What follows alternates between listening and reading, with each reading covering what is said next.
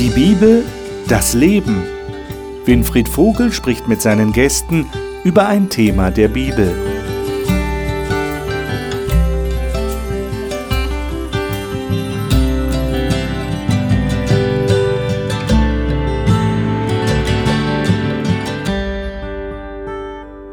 Hier sind Sie genau richtig. Dies ist die Talkrunde über die Bibel im Fernsehen, hier im Hope Channel. Schön, dass Sie wieder eingeschaltet haben. Wir sind beim Generalthema, welchen Einfluss haben Christen in dieser Welt? Kirche und Gesellschaft. Und ich denke, nach einigen Sendungen, die wir jetzt hinter uns haben mit diesem Thema, können wir schon ein gewisses Zwischenfazit ziehen. Nämlich, wir stellen fest, es geht gar nicht so sehr um die Institution Kirche, die jetzt einen bestimmten Einfluss in dieser Welt hat sondern es geht schlicht und ergreifend um einzelne Menschen. Es geht um Christen, um uns Christen. Was können wir in dieser Welt ausrichten? Und wir haben jetzt das Thema vor uns, und da ist auch Jesus wieder ein Vorbild, er hat es vorgemacht. Hören, verstehen, mitleiden. Und da geht es um, um ganz persönliche Dinge. Wie kann ich tatsächlich auf Menschen zugehen? Wie kann ich Menschen behilflich sein, indem ich ihnen zeige, dass ich dass ich hören will, dass ich zuhören will, dass ich, dass ich Verständnis habe für ihre Situation und dass ich auch bereit bin, mitzuleiden. Wir wollen mal schauen, was wir da bei Jesus vorfinden, in den Beispielen, die wir in den Evangelien im Neuen Testament finden. Und wir wollen natürlich die Frage stellen, wie immer, was hat das jetzt mit uns zu tun? Was können wir denn machen und, und wie können wir da einen Weg finden, zu hören, zu verstehen und mitzuleiden. Und das möchte ich mit den Gästen hier im Studio besprechen. Die Gäste sind da und ich darf sie Ihnen jetzt vorstellen. Franziska Knoll macht gerade ihren Bachelor in Psychologie. Weil sie an Jesus glaubt, möchte sie jederzeit so wie er in Liebe handeln. Und sie gesteht, dass dies eine große Herausforderung ist, die nur mit der Hilfe Gottes möglich ist.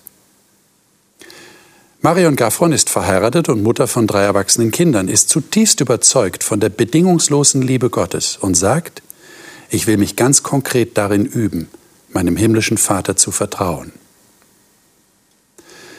Ralf Schönfeld ist Pastor, hat in Deutschland, England und den USA studiert und als Sozialpädagoge eine Kinderhilfeeinrichtung in Jena geleitet.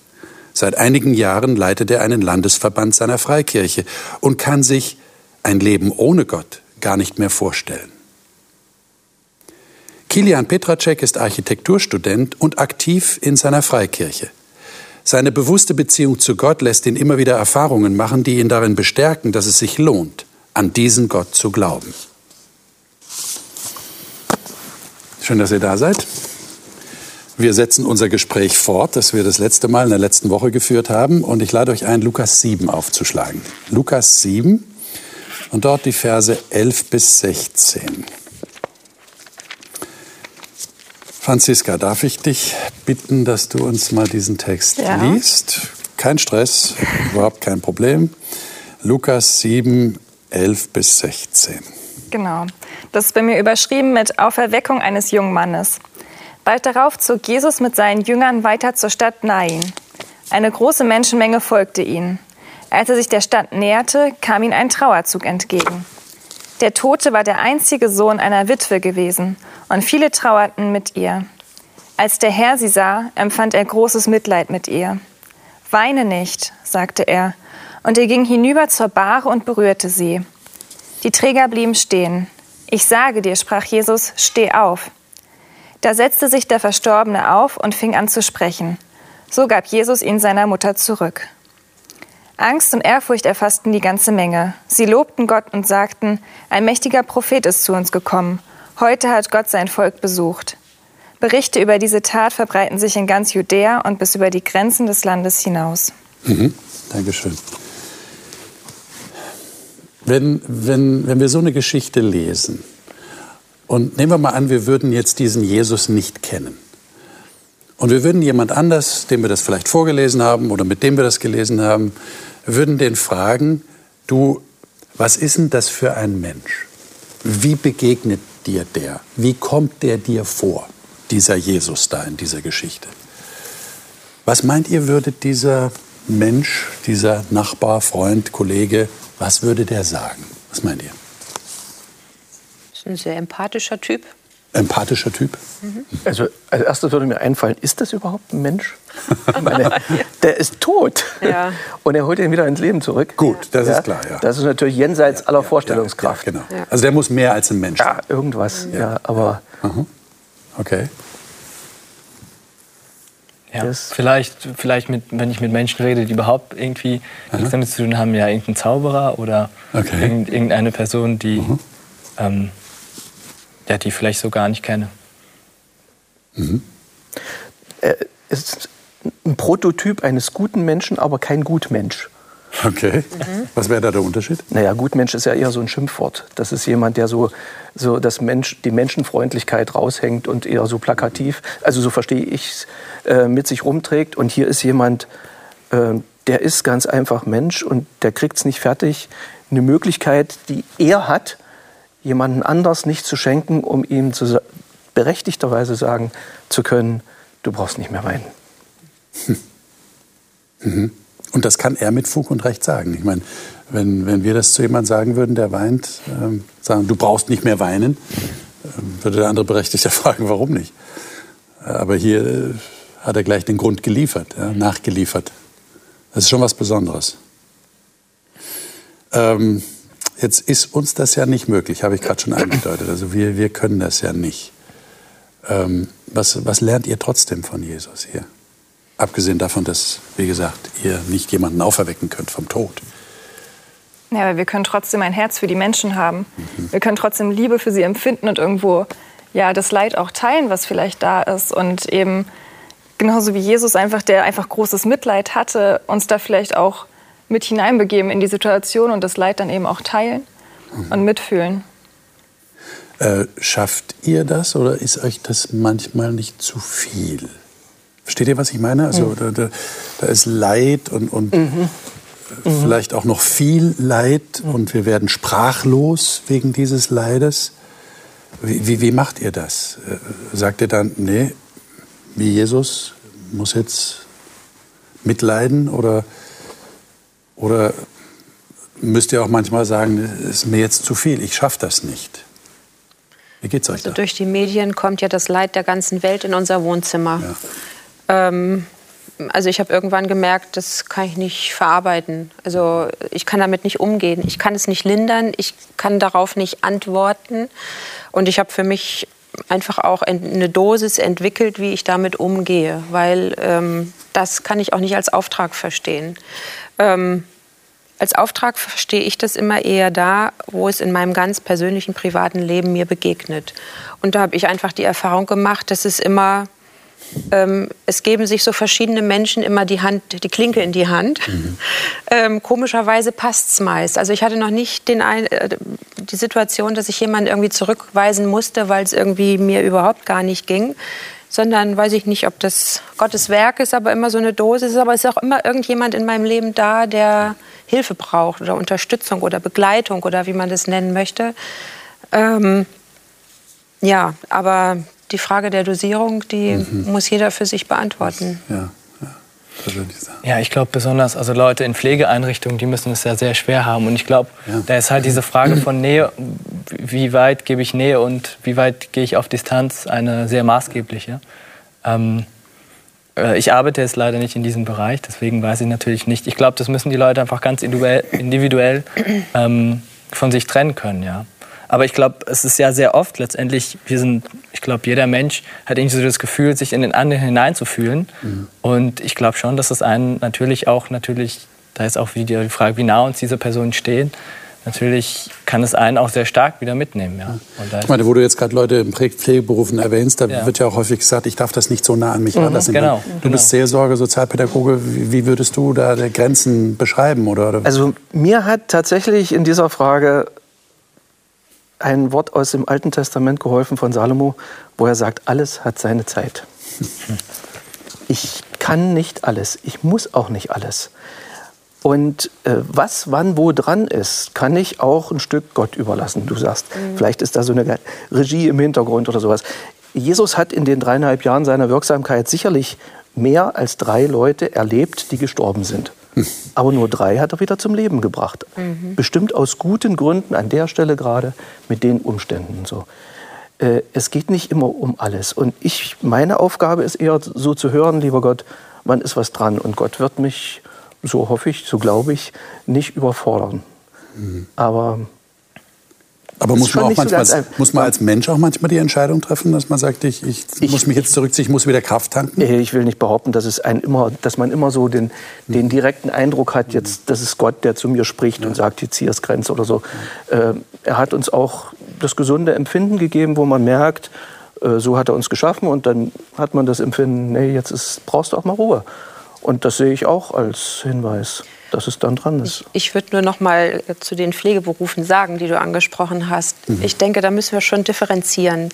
Wer arbeitet beruflich acht, zehn, zwölf Stunden am Tag mit mhm. Leid? Mhm.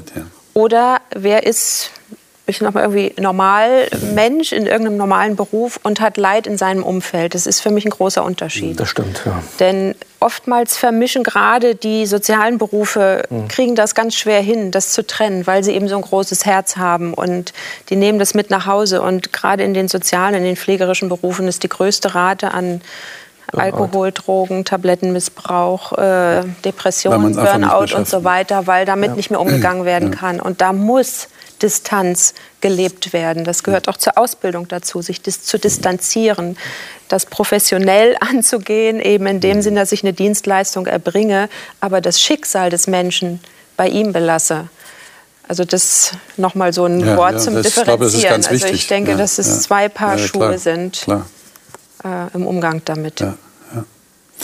Jetzt spricht die Bibel an verschiedenen Stellen vom Trösten. Das ist ja ein wichtiger Punkt. Ja, dass, äh, Jesus hat jetzt diese Frau getröstet. Meine, das war der beste Trost, den man sich denken kann, den er ihren Sohn auferweckt hat. Lesen wir mal ein paar Texte dazu. Lukas 2, 25, dann Johannes 11 danach und dann 2. Korinther 1. Aber lesen wir erstmal Lukas 2, 25. Kilian, sei doch so gut, lies mal diesen einen Vers. Ja. Das ist, eine, das ist direkt nach, also nicht lange nach der Geburt von Jesus. Ja, 2 Vers 25. Mhm. Und hier, es war ein Mensch namens Simeon in Jerusalem. Und dieser Mensch war gerecht und gottesfürchtig, äh, gottesfürchtig und wartete auf den Trost Israel und äh, der Heilige Geist war auf ihn. Genau. Also hier wird Jesus als Trost Israels bezeichnet. Halten wir mal fest. Dann lesen wir mal Johannes 11, 32 bis 36. Ralf, vielleicht kannst du mal diese Verse lesen. Das ist die Geschichte einer anderen Auferweckung, die Auferweckung des Lazarus. Und bevor es zu dieser Auferweckung kommt, haben wir jetzt diese Verse hier, 32 bis 36. Als nun Maria dahin kam, wo Jesus war, und sah ihn, fiel sie ihm zu Füßen und sprach zu ihm, Herr, wärst du hier gewesen, mein Bruder wäre nicht gestorben. Als Jesus sah, wie sie weinte, und wie auch die Juden weinten, die mit ihr gekommen waren, ergrimmte er im Geist und wurde sehr betrübt und sprach, Wo habt ihr ihn hingelegt? Sie antworteten ihm, Herr, komm und sieh es. Und Jesus ging die Augen über. Da sprachen die Juden, siehe, wie hat er ihn lieb gehabt. Mhm. Und dann noch einen dritten Text, 2. Korinther 1, 3 bis 5. Marion, wenn du den lesen könntest. 2. Korinther 1, 3 bis 5.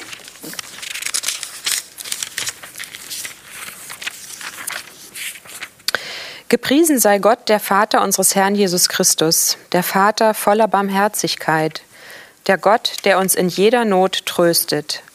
In allen Schwierigkeiten ermutigt er uns und steht uns bei, so dass wir auch andere trösten können, die wegen ihres Glaubens leiden müssen. Wir trösten sie, wie Gott auch uns getröstet hat. Weil wir Christus gehören und ihm dienen, müssen wir viel leiden, aber in ebenso reichem Maße erfahren wir auch seine Hilfe. Ich habe eine ganz simple Frage, aber ich glaube, sie ist nicht so simpel, wie sie klingt. Wie tröstet Gott? Wie tröstet Gott? Ganz vielschichtig. Vielschichtig. Ja, also ganz wesentlich finde ich das Bewusstsein, dass Gott unsere Arme gebraucht. Also mhm. menschliche Arme. Mhm. Also ich glaube, dass Gott mir oder vielleicht auch ich jemand anderem Also Gott mich gebraucht, um andere auch zu trösten. Also Gott will mit uns Menschen zusammenarbeiten. Und also ich habe das mal erlebt in einer Situation, wo ich sehr am Boden war und wo mich jemand in den Arm nahm und es fühlte sich so an, als wären es Gottes Arme. Also das hat mich so bewegt. Also ähm, ja, ich glaube, Gott möchte unsere Arme und unsere Herzen gebrauchen, um Menschen zu trösten. Also wir können die Verlängerung der Arme Gottes Genau. Okay. Mhm. Du könntest auf meine Antwort jetzt nochmal fragen, wie? Ähm, ich glaube auf jeden Fall nicht aus der Ferne. So äh, Gott, bisschen abspeisen, hier dies und jenes, äh, sondern äh, Gott ist ein Gott, der nahe kommt. Jesus, diese Frau, was wir gerade gelesen hatten, ja, ähm, das ist sehr persönlich. Das ist nicht mit ein paar Wahrheiten dann so, ja, jetzt weiß ich, wie es ist und jetzt kann ich, sondern es geht immer von Wesen zu Wesen, ähm, ohne dass ich jetzt aus dem Stand erklären könnte, wie genau äh, das passiert. Das wird auch jedes Mal anders sein. Mal ist es jemand, der mich in den Arm nimmt und mal bin ich es nur, wo ich irgendwo plötzlich eine Gewissheit habe oder mir was klar wird, wo ich denke, puh, stimmt, habe ich vorher nicht gesehen. Und, und ihr nehmt das dann auch als Trost von Gott wahr? Manchmal. Franziska? Manchmal, ja. Also ich habe das oft so erlebt, dass wenn ich gerade mit einem Thema total gerungen habe und es mir echt schlecht ging ähm, und ich mir dann wirklich stille Zeit mit Gott genommen habe und dann natürlich blättert man ein bisschen in der Bibel rum, liest hier und da was, aber letztendlich darum bittet irgendwie, dass Gott irgendwie da eingreift. Und ich habe das so oft erlebt, dass Gott einfach sofort seinen Frieden ausgeschüttet hat. Also klar, nicht in jeder Situation, nicht immer hundertprozentig, dass es ein Automat ist, ja. Aber doch schon sehr, sehr häufig, dass du einfach so erfüllt bist von Frieden, der dich so ruhig macht und gelassen sein lässt, dass du weißt, Gott kümmert sich um alles. Du brauchst jetzt nicht noch weiter hektisch dahinterher sein, auch wenn es sich total eigentlich innerlich umtreibt, dass du einfach für einen Moment zur Ruhe kommst. Und da ist Gott für mich einfach total der Tröster, der einfach unmittelbar da ist ähm, und ja, ganz direkt einfach auch zu mir kommt. Also ich höre so raus, das Bewusstsein, ich darf das abgeben. Da ist jemand, der ist stark genug, um zu helfen, um, um Dinge zu lösen, die ich jetzt noch nicht sehen kann, die Lösung. Ne? Also ich kann das das eigentlich so? auch nur bestätigen. Und ich meine, das ist ja auch ein, also ich finde es einen schönen Fakt, den man letztendlich, ich, ich, ich würde mal auch sagen, jeder kann es auch gerne ausprobieren.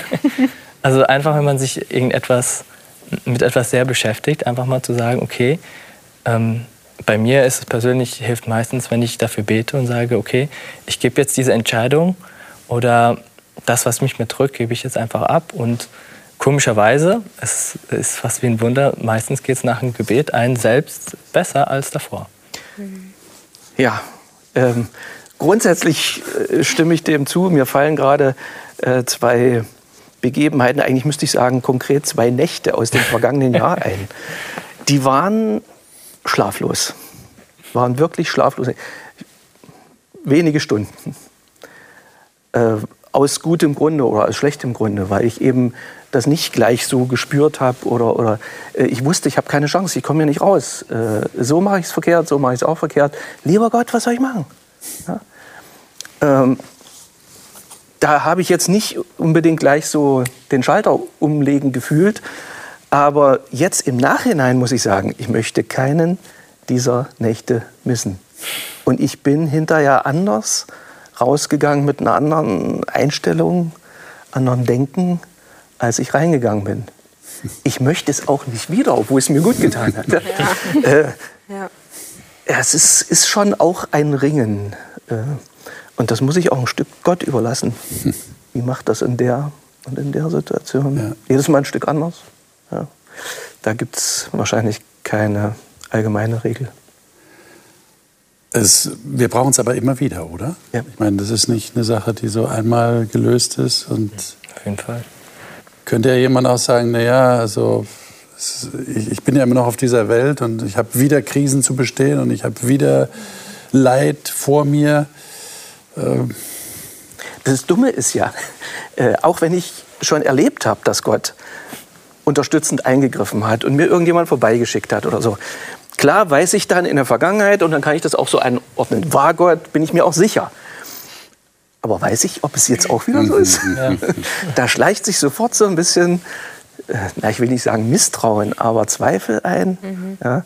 Und ich weiß ja auch nicht, kann ja auch wirklich sein, dass Gott diesmal einen anderen Weg hat, der nicht so angenehm ist. Vielleicht gibt es noch was Härteres zu erleben, wo ich mal was lernen muss. Ich meine, wenn wir die Geschichte in Johannes 11 nehmen, wo wir gerade einen kleinen Ausschnitt gelesen haben, die Schwestern von dem Lazarus, der da gestorben ist, die konnten ja nicht wirklich wissen, dass jetzt Jesus den Bruder wieder auferweckt. Ja? Und, und wenn ich mir die Situation so vor Augen führe, mich da versuche hineinzudenken, ist ja verständlich, dass sie zu Jesus kommen und sagen, wenn du hier gewesen wärst, wir haben dich doch gerufen. Wir haben extra gerufen. Sofort, äh, als er krank wurde, haben wir dich gerufen, du bist nicht gekommen. Äh, das ist schon, schon schwierig, oder? Wenn man sich das so vorstellt, tagelang, ja? Ja. Die hatten ja nur kein Handy und, und rausgucken, sicher. kommt er? Nee, noch nicht. Er ist doch eigentlich ein Freund. Und wieder und immer wieder enttäuscht und dann, oh, Aber das Faszinierende ist ja, und es dass geht immer schlechter. Ne? ja, eben, eben. er hat ihnen ja was zugemutet, wirklich, wo man sagt, hey, wäre nicht nötig gewesen. Aber wenn man es vom Ende her betrachtet, das, was sie erlebt haben, war noch mal so viel größer, als wäre er rechtzeitig gekommen. Dann hätte er halt einen Kranken gesund gemacht, hat er ganz viele. Jetzt hat er einen Toten, der drei Tage lang schon im Grab lag, wieder quietschlebendig gemacht. Also das Wunder war viel größer. Und das, denke ich, so handelt Gott mit uns auch manchmal. Er mutet uns manchmal Dinge zu, auch mit deinen Nächten, wie du sagst. Ja? Wir hätten es lieber gehabt, die wären gar nicht. Aber am Ende haben wir mehr davon, dadurch, dass er es uns zugemutet hat. Und das finde ich auch beeindruckend. Nur es, man muss es sich immer wieder auch bewusst machen, ins Gedächtnis rufen. Und wenn man eben wieder mal im Tal ist, zu sagen, ja, egal wie lang dieses Tal geht, ich weiß, er geht mit mir. Und er wird mir auch da wieder raushelfen. Das ist eine Sache des Vertrauens, oder? Ja, Muss schon vertrauen, dass es auf die Länge gesehen eventuell noch besser ist. Aber auch des Erinnerns. Also mir Erinnerns. geht es häufig so, dass ich dann eben die vielen Dinge, die ja schon geschehen sind, wo Gott gewirkt hat, einfach vergesse. ja. Und man hatte sich so darauf gefreut, also damals, als es passiert ist. Und man hatte davor wahrscheinlich auch super viel gebetet und man kann sich nicht mehr daran erinnern. Und da ist eigentlich total sinnvoll, sich das mal einfach aufzuschreiben. Ja? Und selbst das vergisst man dann manchmal. Aber es wäre ja eigentlich cool zu sagen, hey, okay, jetzt geht's mir schlecht, jetzt lese ich mir mal diese ganzen Sachen durch, die ich schon mit Gott erlebt habe, wo er gewirkt hat, damit ich jetzt eben viel besser vertrauen kann und sicher sein kann bei ihm.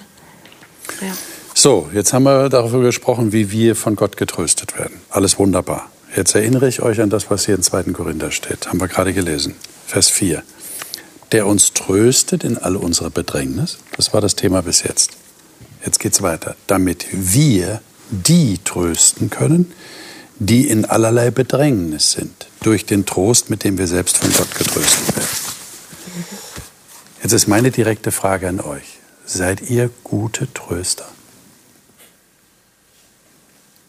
Ich glaube, da sind wir die Falschen. Da müsste man genau. das Pendant jeweils fragen. Genau.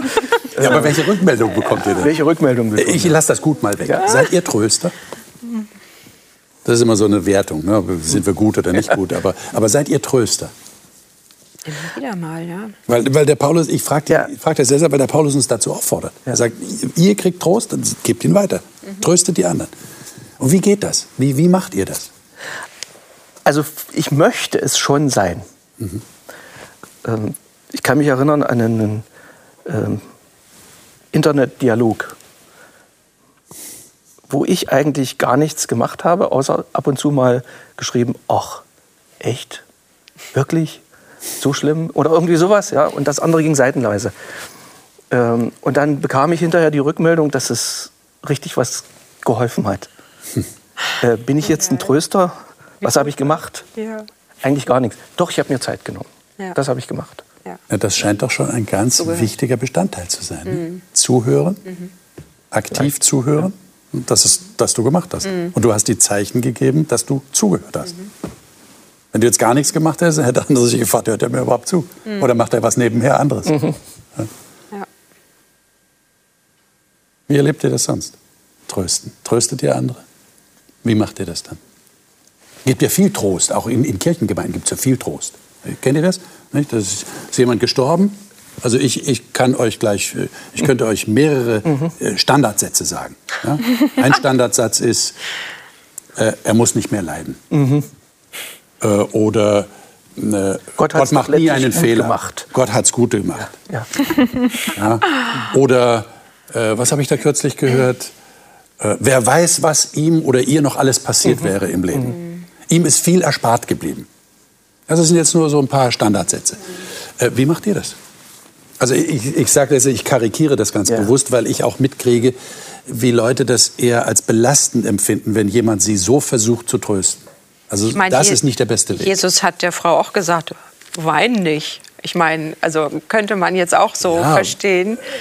Äh, etwas, ähm, aber, er der ja Kontext zeigt, Grund. der Ja. Kontext zeigt, dass, er- dass er sehr Er empathisch dabei war. Ja, genau, Ja. genau. Und er hat einen Und- Grund gehabt außerdem. Ja, der, der aber in dem Moment noch nicht sichtbar Er hat war. nicht nur gesagt, hör auf zu weinen, Genau, ja. weil es mir lästig ist oder Ja, so. genau.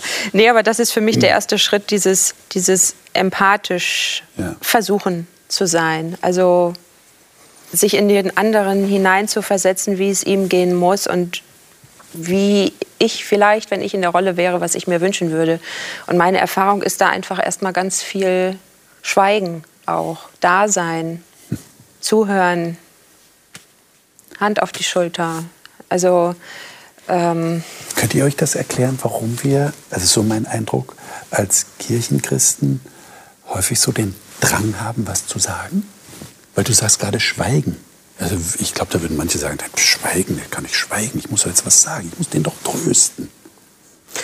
Vielleicht, weil wir so äh, berufsmäßig, ich meine, bei mir ist wirklich Beruf, ja, aber ähm, jetzt auch als Berufschristen, äh, so den, den Anspruch haben, wir müssten es ja wissen, wie es geht und wie man so Sachen behandelt. Wir müssen doch äh, auf alles irgendwie eine Antwort haben. Wir wollen immer Ratschläge geben. Ja. Und das ist auch immer gut gemeint. Ja, äh, gut gemeint, sicherlich. Absolut gut gemeint. Ja. Ähm, wobei ich manchmal mir nicht so ganz sicher bin über die Motivation. Du hast eben gerade vorhin was, äh, ein Wort gesagt, was mir so äh, symptomatisch ist, lästig. Also äh, man könnte vielleicht auch andere Worte nehmen. Aber wenn jemand leidet und ich sehe das und es ist mir nicht egal, ähm, dann möchte ich ja auch, ich leide ja mit und ich möchte ja auch raus so schnell wie möglich aus dieser Situation, weil auch für mich das unangenehm ist. Und dann versuche ich eben durch irgendwelche Plattitüden oder äh, guten Ratschläge oder irgendwie so möglichst das schnell wegzuhaben. Ja? Ja. Äh, Ja. Das ist sicherlich auch eine Versuchung, in der man steht. Und das auszuhalten. Ja. Ich habe mal eine, eine Weiterbildung mitgemacht, äh, Notfallseelsorge. Äh, dazu gehörten so Spiele, die man macht, äh, Betroffener und, und Notfallseelsorge und so. Äh, man hatte jede Rolle mal. Und ich habe gemerkt, obwohl es nur gespielt war, wie gut es tut, wenn der Seelsorger kommt und einfach mal seine Klappe hält. Was uns gesagt wurde, was ganz wichtig ist. Was aber gleichzeitig äh, auch gut getan hat, dass er gekommen ist. Und wie gut es, äh, wie schwer es auf der anderen Seite, wenn ich- wo ich die andere Rolle hatte, fiel, auch wirklich ruhig zu sein und das auszuhalten, obwohl es nur gespielt war. War für mich echt eindrücklich.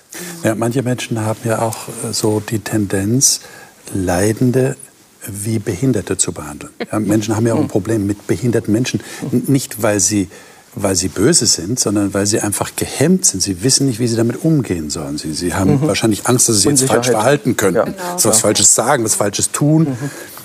Aber eigentlich braucht es nur Präsenz. Ne? Es braucht Gegenwart. Ohne viel reden. Ich stehe zu dir, ich sitze bei dir. Ja, genau. genau. Ich glaube, manchmal steckt auch so ein bisschen vielleicht das dahinter, dass wir gerne Gott rechtfertigen wollen. Dafür, dass das jetzt passiert ist.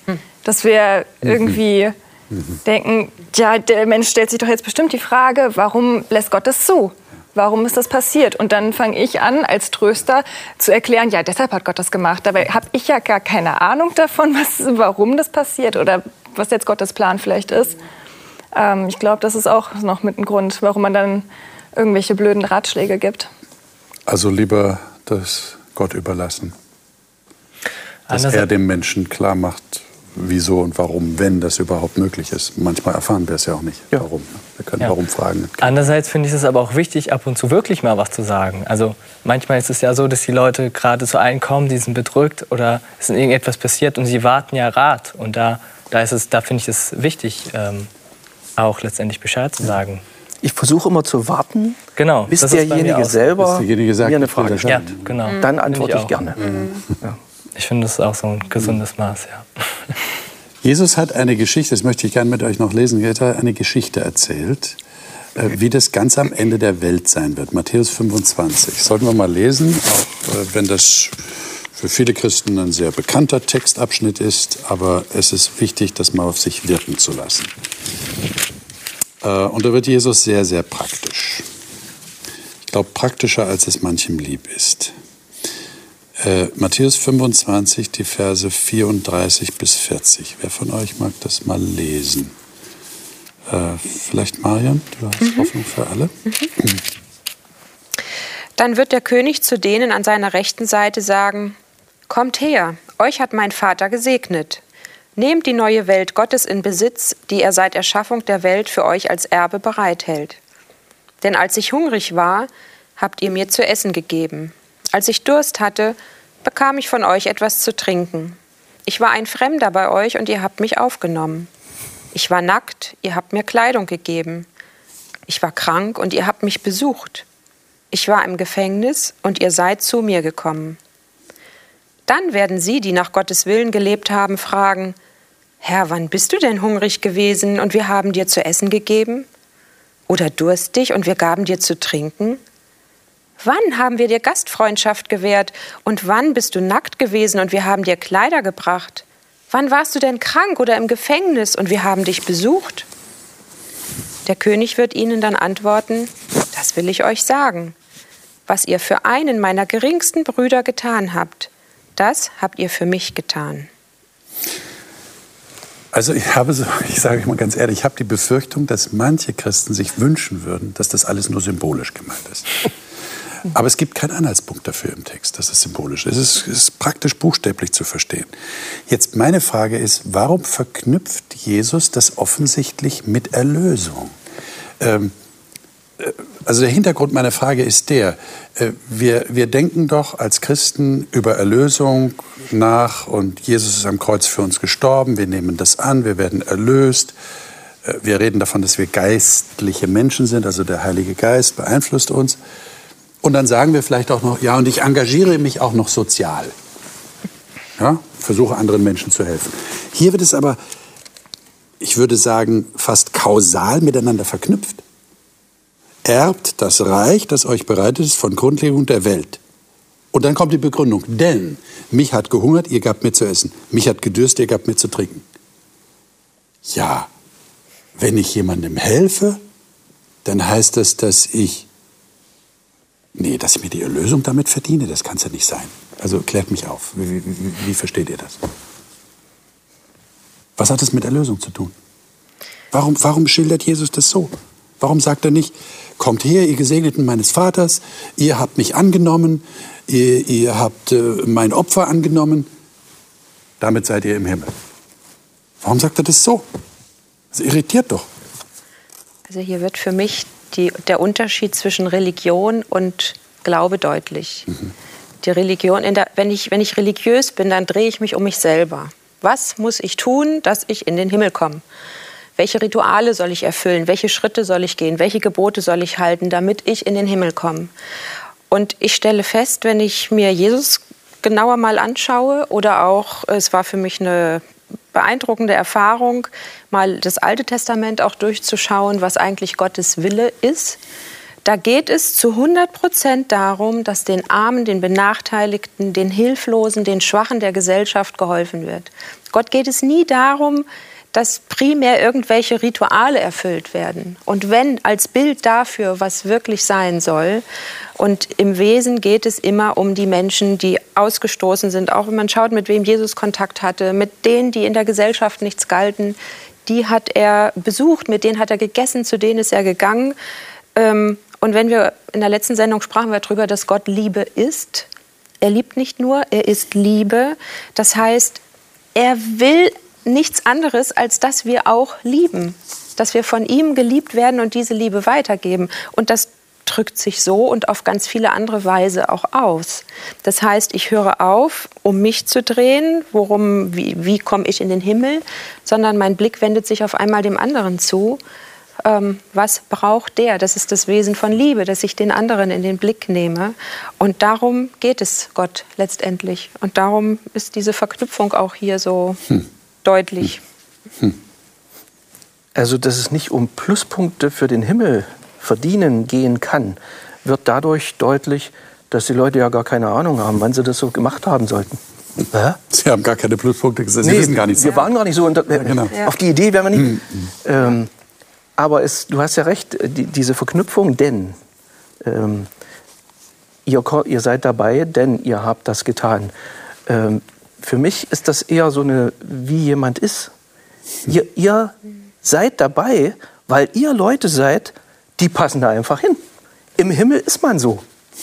Da ist keiner für sich selber da, sondern im Himmel ist es üblich, dass der andere wichtiger ist als ich. Und deswegen ist das so himmlisch. Weil es diesen ganzen unseligen Egoismus, äh, unter dem ich auch leide, weil es den da nicht mehr gibt.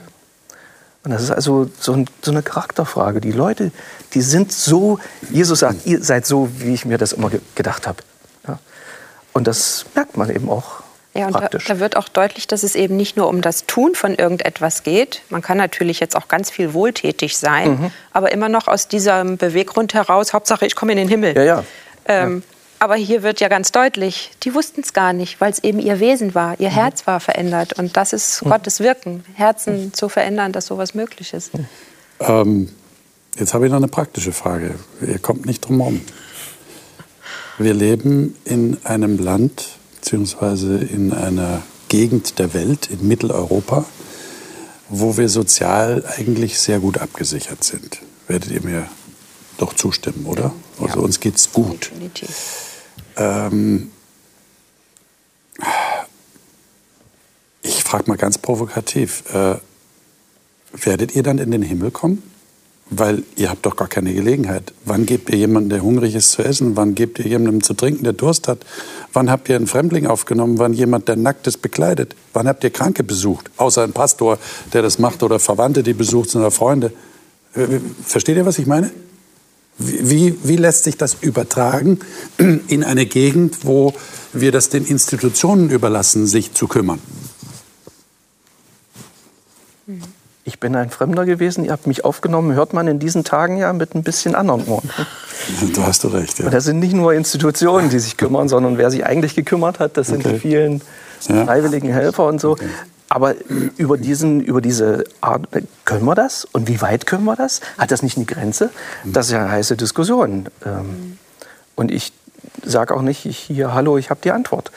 Ja. Äh, Ob es da immer nur ein Ja oder irgendwie, wie kriegt man es in den Griff, dass es auch wirklich noch eine Hilfe ist. Und, aber Möglichkeiten? Also es ist eher so, was gerade aktuell ist. Ja ich, ich muss bereit sein, ich, ich, ich sollte ein waches Auge haben für solche Dinge. Was ist das? Ja. Und ich finde es auch total ermutigend, was Jesus hier als Beispiel nimmt. Zum Beispiel, ich bin krank gewesen, ihr habt mich besucht. Ja. Jesus hat nicht gesagt, ich bin halb tot gewesen und ihr habt mich wieder gesund gemacht. Hm. Da würde ich mich total überfordert fühlen. Ja. Wie soll ich das machen? Ich bin nicht Jesus. Ja? Aber er sagt, ich bin alleine gewesen, ihr habt mich besucht. Mhm. Ja, das kann ich auch. Ja. Und das freut mich, dass ich auch was kann. Ja, das ist auch was, dass die Latte wieder, in der letzten Sendung habe ich auch äh, davon schon gesprochen, äh, ja, dass das nicht so hoch liegt, dass ich sagen muss, hier muss ich passen. Mhm. Äh, Jesus gibt uns eine Chance. Aber ich finde, man kann auch vieles davon sowohl so ganz wörtlich nehmen, als aber auch übertragen. Also ja. es gibt Menschen, die haben Durst nach mhm. Gemeinschaft, nach mhm. Freundschaft, nach Kontakt, nach Ermutigung oder nach irgendwas. Also ähm, es gibt viel Leid, auch in unserem Land. Nicht ganz so vordergründig, nicht ganz so plakativ. Mhm. Gibt es auch, aber in der Regel eher ist es eher versteckt, aber es ist auch da. Und das im Blick zu haben, darum geht es doch hier eigentlich. Wo also, ist der Mensch um mich herum, der genau. irgendein Bedürfnis hat, dass ich helfen könnte? Das heißt, man könnte sagen, Jesus will deutlich machen, ihr seid sensibel gewesen für die Bedürfnisse von Menschen. Mhm, ja von denen, die mit euch auf ja. diesem Planeten leben. Ja. Äh, hab, würdet ihr von euch selber sagen, ihr habt diese Sensibilität oder ist sie euch geworden? Ist sie, ist sie gewachsen, diese Sensibilität für die Bedürfnisse anderer? Habt ihr da eine Veränderung gemerkt? Würdet ihr sagen, ihr seid sensibler für die Bedürfnisse anderer, weil ihr Christen seid? Merkt ihr das? Merkt ihr das an der Uni oder? Ja, also Merkt man das im Architekturstudium? ja, wenn, wenn, du schon so direkt fragst, ich glaube schon, ja. Also ich, ich bin natürlich, ich glaube, die Bibel zeigt uns eine gewisse Haltung. Und ich glaube, diese christliche Haltung, die können wir auch auf unser Leben übertragen. Und ich bin mir sicher, dass, ähm, dass diese durchaus richtig ist. Zum beispielsweise ähm, eine Kommilitonin von mir, die hat äh, Krebs bekommen. Sie ist noch relativ jung.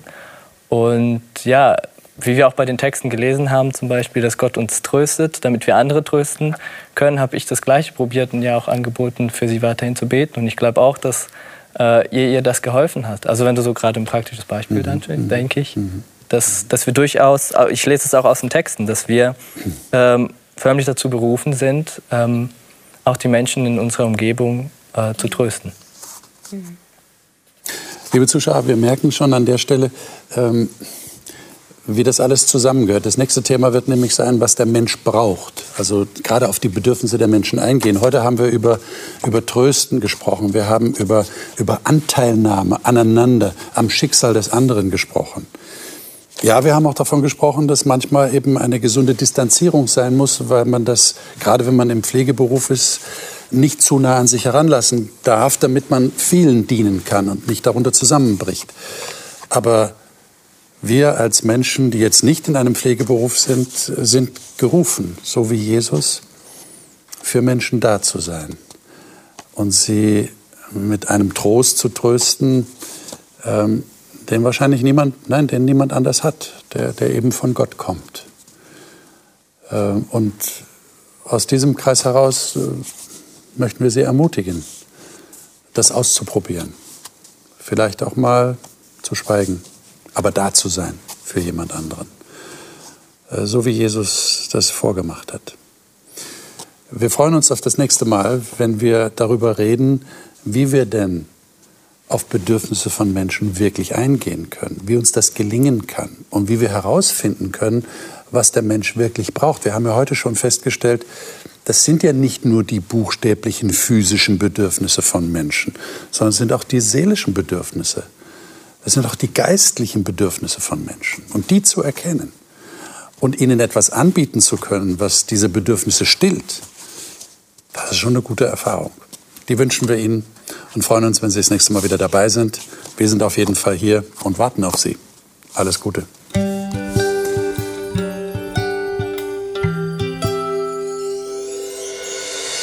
Sie hörten auf Hope Channel Radio die Bibel, das Leben mit Winfried Vogel und seiner Gesprächsrunde.